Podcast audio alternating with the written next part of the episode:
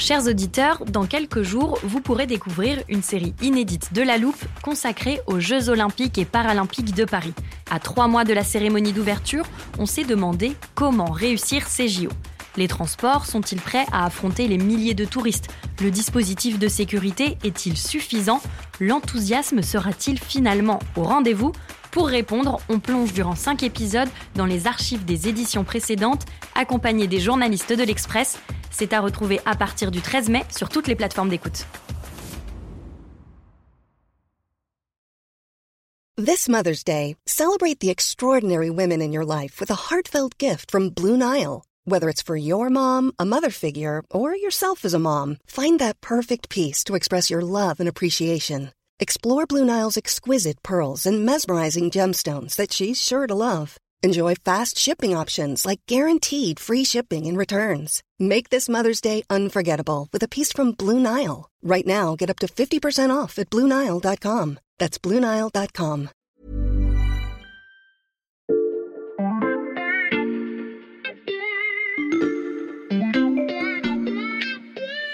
Salut, c'est Xavier Yvon. Nous sommes le mardi 27 juin 2023. Bienvenue dans La Loupe, le podcast quotidien de l'Express. Allez, venez, on va écouter l'info de plus près. Un homme qui traverse lentement la rue sur un passage piéton en tenant un déambulateur devant lui, ça ne vous paraît sûrement pas très extraordinaire. Vous avez peut-être vu passer cette vidéo sans vraiment vous y intéresser, et vous auriez peut-être dû. Car si on regarde de plus près, il y a plusieurs éléments intrigants. Sur sa tête, il porte une sorte de casque d'où dépassent des fils qui sont reliés à sa taille et au déambulateur, lui-même équipé d'un ordinateur. L'homme que l'on voit se promener ne devrait pas pouvoir marcher. Il est paraplégique, il a perdu l'usage de ses jambes depuis 12 ans. Ça ressemble à un miracle, mais il n'y a eu aucune intervention divine. Cet homme remarche grâce à ce qu'on appelle une interface cerveau-machine. Une technologie révolutionnaire qui vise à retrouver le contrôle de ses mouvements grâce à la pensée. Si l'idée ouvre des possibilités incroyables pour les personnes handicapées, certains s'imaginent déjà manipuler leur téléphone avec leur cerveau. Alors les interfaces cerveau-machine vont-elles créer l'homme augmenté de demain? C'est la question qu'on passe à la loupe aujourd'hui.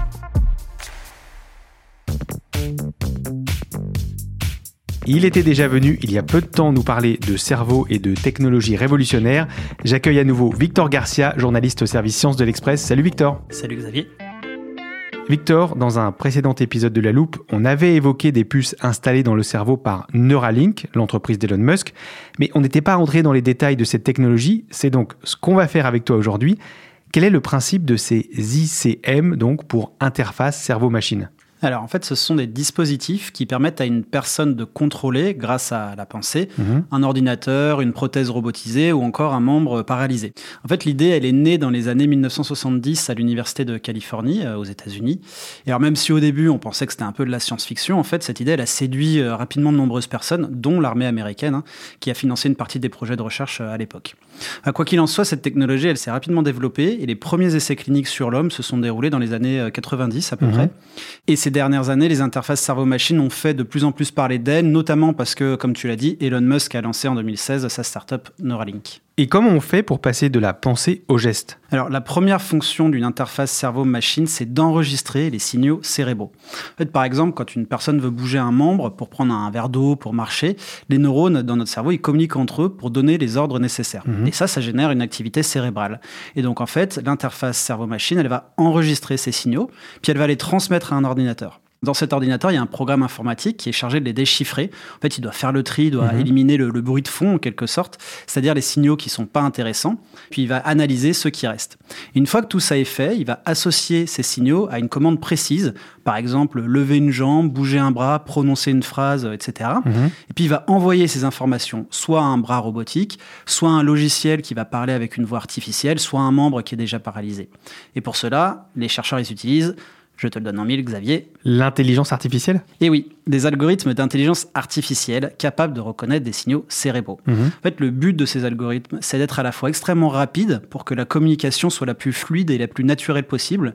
Et pour ça, ils vont devoir anticiper la volonté de la personne en quelque sorte. Mhm. C'est-à-dire que dès qu'ils vont recevoir les premiers signaux, ils vont anticiper leur signification. Et puis ces algorithmes, ils doivent aussi être suffisamment fins, suffisamment intelligents, entre guillemets, pour interpréter le plus précisément ces signaux, jusqu'à, par exemple, comprendre l'intensité d'un mouvement. C'est est-ce que le bras, il doit bouger d'un mètre ou est-ce qu'il doit bouger seulement de 3 cm Donc évidemment, tout ça, ça dépend surtout du type d'implant ou de technologie utilisée, et il y en a trois. Et pour t'expliquer, j'ai apporté plusieurs choses. D'abord, qu'est-ce que c'est que cette sorte de charlotte avec plein de fils? Oui, des fils et puis des électrodes. Ça, tu as déjà dû en voir pas mal. Mhm. En fait, c'est la technique la plus simple et la moins invasive. En fait, tu vas mettre ce bonnet et ses multiples électrodes directement sur le crâne et Mhm. ça va mesurer l'électroencéphalogramme. En fait, il y a à peu près 90% des équipes du domaine dans le monde hein, qui travaillent avec cet outil. Et c'est très pratique parce que ça nécessite pas de chirurgie invasive. hein. On place les petites électrodes sur le crâne, il faut juste à la limite tondre, raser, quoi. Et puis c'est tout. Donc du coup, les essais cliniques sur l'homme sont beaucoup plus faciles à lancer. Et c'est efficace? Alors disons que la qualité des signaux mesurés est assez limitée parce que les électrodes sont collées sur le crâne mais elles sont quand même assez loin du cortex et du cerveau et donc le signal forcément il est moins précis. Sans compter qu'en fait ces bonnets, ces espèces de, de charlotte dont tu parlais, ils sont très sensibles au mouvement, ce qui peut créer des artefacts qui parasitent les enregistrements. Parce que quand on bouge, quand on bouge la tête, quand on se déplace, fatalement ces petits électrodes ils peuvent bouger aussi. Mhm. Après c'est une technique qui est très intéressante pour des études en neurosciences, pour en lire en gros les signaux de notre cerveau, mais c'est pas forcément très utile pour des applications très précises et très fines. Ok, alors pour parler de la deuxième piste, qu'est-ce que tu nous as apporté d'autre? Alors là, c'est une technique bien plus invasive. Pour que tu comprennes, j'ai une petite vidéo à te montrer. Et je l'ai juste là sur mon téléphone. Hop, regarde. I used to have to think up. Uh, Ok, alors je vais la décrire à nos auditeurs. On voit une femme dans un fauteuil. Sur sa tête, il y a deux sortes de petits blocs avec des gros fils euh, reliés à des machines derrière elle. En face de son visage, il y a un bras robotique qui tient une plaque de chocolat. Le bras s'approche de sa bouche, elle croque dedans, le bras s'éloigne et dans la salle on applaudit. Oui, alors en fait, cette femme, elle est tétraplégique, c'est-à-dire qu'elle peut plus bouger aucun de ses membres. Et en fait, elle a fait bouger ce bras robotique grâce justement au bloc qu'elle a sur la tête. Et comment ils fonctionnent ces blocs? Alors en fait, ce sont des implants qui permettent de communiquer avec une sonde qui est insérée directement dans le cortex. Et donc ces implants permettent d'enregistrer les signaux avec la meilleure qualité possible, mais dans une zone qui est très limitée dans l'encéphale. Attends, des électrodes implantées directement dans le cerveau, ça veut dire qu'il faut ouvrir le crâne? Oui, alors ça, c'est une technique qui est très invasive. En fait, il y a une opération chirurgicale où on va percer un trou dans le cerveau, puis on va introduire une sonde à l'intérieur du cerveau. Ça, c'est une technique qui nécessite aussi un connecteur transcutané qui dépasse du crâne, donc c'est ces, ces fameux blocs. C'est un petit peu comme un port USB qui sort du crâne, ou alors comme dans le film Matrix, si tu as vu, où ils ont euh, Évidemment. des blocs derrière, où ils s'insèrent en fait un dispositif pour communiquer avec la matrice. Bon, là, ce dispositif, il permet une grande précision, mais il est aussi sensible aux infections, hein, forcément, vu qu'il y a un contact avec l'intérieur du cerveau et puis euh, le dehors. Mhm. Et puis l'introduction des implants dans le cerveau, ça peut également provoquer des lésions. Et donc, le cerveau peut générer en réaction à cette intrusion de la gliose, c'est-à-dire en fait une prolifération de cellules qui vont s'amasser autour de la sonde. Et en fait, ça, ça va réduire la qualité du signal au bout d'un certain temps. Malgré ces défauts que tu nous décris, Victor, est-ce que cette technique est très développée? Oui, c'est très développé. Alors la vidéo que tu as décrite juste avant, elle utilise les matrices Utah-Array qui sont développées par des équipes américaines et qui sont testées pour la première fois au début des années 2000 dans le cadre du projet BrainGate et qui ont été utilisées donc dans la vidéo avec le bras robotique. Mhm. Et c'est aussi sur cette technique que la société Neuralink se base, sauf qu'Elon Musk, il promet d'améliorer ses implants, notamment en les miniaturisant afin qu'elles se fondent dans la dentelle neurale, il dit, et en supprimant les connecteurs transcutanés, donc les espèces de ports USB Mhm. extérieurs. Bon, ça, ce sont des belles promesses, mais pour l'instant, il n'y est pas encore. Mais je dois encore te parler de la dernière piste étudiée par les chercheurs, qu'on peut appeler semi-invasive et qui est pleine de promesses.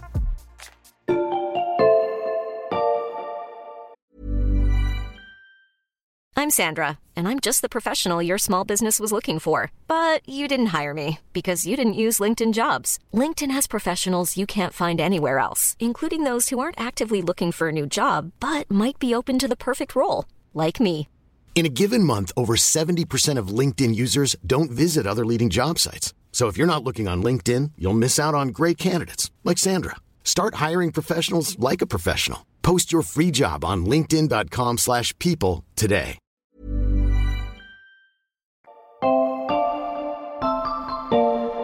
Cette troisième méthode dont tu vas nous parler, Victor, je suppose que c'est celle qui a été utilisée pour faire remarcher l'homme dont je parlais en introduction. Oui, exactement. Alors on dit que c'est une technique semi-invasive parce qu'elle est à mi-chemin entre les électrodes qu'on pose sur le crâne Mhm. et puis la sonde qu'on enfonce à l'intérieur du cerveau.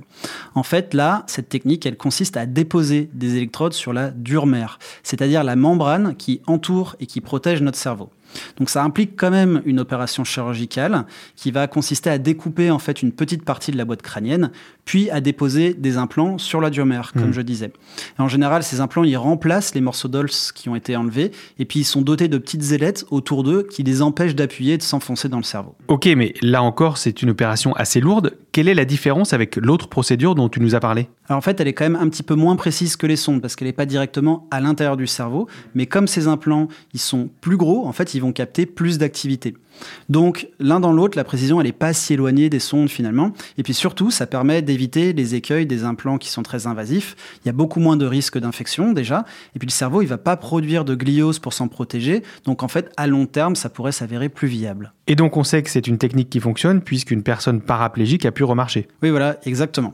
Alors, pour bien comprendre, il faut quand même que je t'explique ce qui se passe chez les personnes qui sont pas tétraplégiques. Hmm. Par exemple, quand toi, tu veux marcher, tes neurones, ils vont envoyer une commande qui va passer dans ta moelle épinière jusqu'à la région de la colonne vertébrale qui contrôle le mouvement de tes jambes et puis Hmm. tu vas marcher. Par contre, si la moelle épinière est sectionnée, ça va engendrer une paralysie.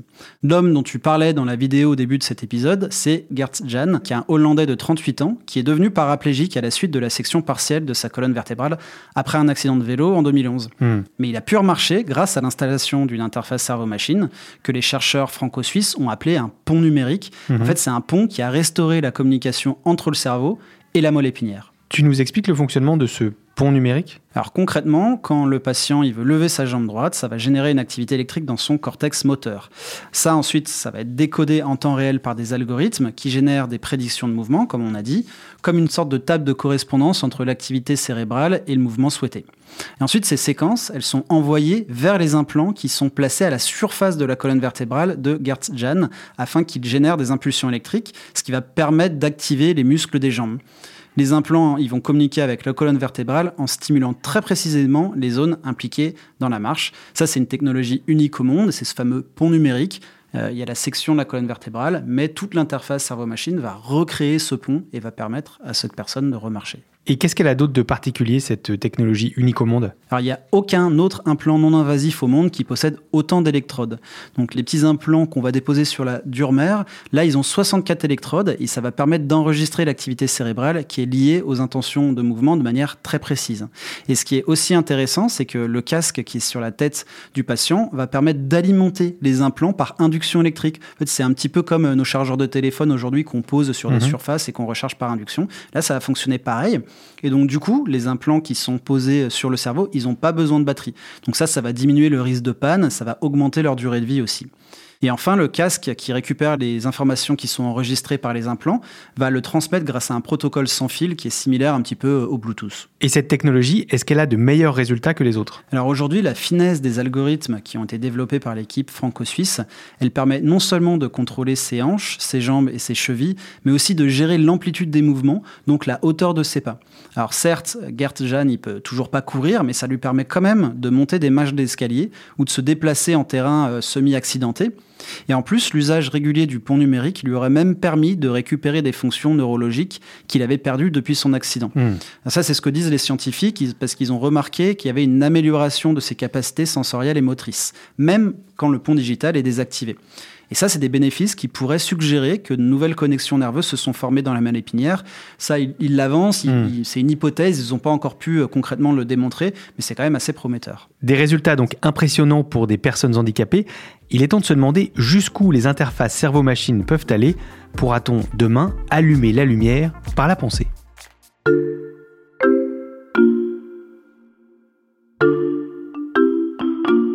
Neuralink, une des entreprises d'Elon Musk, a reçu l'autorisation des autorités sanitaires américaines pour mener des essais cliniques de ces appareils connectés dont le but est de communiquer avec les ordinateurs par la pensée. Mais pour Elon Musk, ces puces doivent ensuite permettre à l'humanité d'arriver à une symbiose avec l'intelligence artificielle. On l'entend, l'objectif d'Elon Musk est d'aller plus loin que d'aider les personnes handicapées. Alors c'est vrai, et puis ça peut faire un peu peur. Mais avant de parler de symbiose comme euh, le souhaite Musk, il faut déjà arriver à la miniaturisation. Aujourd'hui, les ordinateurs, ils sont quand même très volumineux. Le Hollandais dont on parlait, il doit transporter son petit PC portable partout. Hmm. Les chercheurs qui travaillent avec lui, ils veulent perfectionner leur technologie. Ils imaginent placer l'ordinateur dans une ceinture, par exemple, ou alors le casque qu'ils aimeraient miniaturiser pour l'intégrer dans une casquette, ou encore supprimer les câbles reliés à l'ordinateur, ou encore en améliorant la vitesse Hmm. des algorithmes. Ces chercheurs franco-suisses, est-ce qu'ils ont d'autres objectifs pour leur technologie? Oui, ils espèrent vraiment pouvoir diminuer les coûts de développement. Ils aimeraient envisager en fait de traiter de nombreuses personnes paralysées avec un éventuel remboursement par les caisses d'assurance santé. Ça, c'est vraiment un très long parcours qui va nécessiter notamment d'obtenir les autorisations de commercialisation à large échelle, ce qui va prendre potentiellement des années, ce qui va demander de mener des essais cliniques sur de nombreux patients, donc ce qui va prendre aussi des années, donc Mhm. on n'y est pas tout de suite. Et puis je t'avoue que même si leur objectif final, ça reste purement médical, euh, les chercheurs franco-suisses, ils ont quand même développé, pour le plaisir, ils ont dit un logiciel qui permette à leurs patients de contrôler un drone par la pensée, et ça, ça a fonctionné. Contrôler des drones par la pensée. Oui, et ça, c'est un sujet qui intéresse aussi le ministère américain de la Défense, qui a de son côté déjà financé des recherches qui visent à développer des drones à usage militaire. Et est-ce qu'il y a des études qui montrent qu'on pourrait utiliser ces ICM pour encore autre chose? Oui, alors il y a plusieurs études scientifiques qui démontrent la possibilité de contrôler des applications de réseaux sociaux, de mails, d'assistants virtuels ou de services de, de messagerie instantanée, ou même encore des applications de domotique pour diminuer l'intensité des lumières, changer de chaîne de télévision, augmenter le chauffage, tout ça par la pensée. Hmm. Et en fait, ça pourrait rapidement se développer dans les années à venir parce que tu t'en doutes, ça représente un gros marché. Est-ce qu'on a déjà une idée du potentiel de ce marché? Oui, il y a un site spécialisé, Butin, qui estime que les interfaces cerveau-ordinateur représentent aujourd'hui un marché de 1,74 milliard de dollars, mais qui devrait atteindre plus de 6 milliards de dollars d'ici à la fin de la décennie. La fin de la décennie, ça veut dire, Victor, que c'est pas de la science-fiction. Les interfaces cerveau-machine vont devenir une réalité plus répandue. Oui, enfin ça, ça va dépendre d'un sujet que tu vas vouloir aborder, et c'est des questions éthiques. Oui, et j'imagine que nos auditeurs aussi se posent la question. Oui, alors évidemment, on peut imaginer qu'il y a un bénéfice-risque euh, qui est très avantageux pour une technologie semi-invasive qui va permettre à un patient tétraplégique de remarcher. Par contre, un appelant qui serait invasif ou semi-invasif pour contrôler des applications de smartphone, c'est quand même un petit peu moins évident. Et puis il y a une vraie question derrière tout ça, en fait, qui est se, se demander jusqu'où ça va aller, en fait, jusqu'où on va vouloir améliorer l'être humain, puisque c'est vraiment nécessaire de pouvoir communiquer avec des cerveaux pour aller plus vite, etc. Il y a des vraies questions éthiques qui sont intéressantes euh, ici. Jusqu'où améliorer l'humain avec les interfaces cerveau-machine? C'était encore une fois passionnant. Merci Victor. À bientôt. Victor Garcia, journaliste au service Science. Si ces nouvelles découvertes vous intéressent, chers auditeurs, vous pouvez retrouver tous ces articles sur l'express.fr. Le premier mois d'abonnement numérique est à 1 euro. Et pour découvrir tous les matins dès 6h un nouvel épisode de La Loupe, suivez-nous sur votre plateforme d'écoute favorite. Vous ne pouvez pas encore le faire par la pensée, alors il vous suffit d'appuyer sur le bouton en vous rendant par exemple sur Spotify, Castbox ou Podcast Addict. Vous pouvez aussi nous laisser des étoiles et des commentaires ou bien nous écrire à l'express.fr. Cet épisode a été écrit par Charlotte Barris, monté par Marion Gallard et réalisé par Jules Cro. Retrouvez-nous demain pour passer un nouveau sujet à la loupe.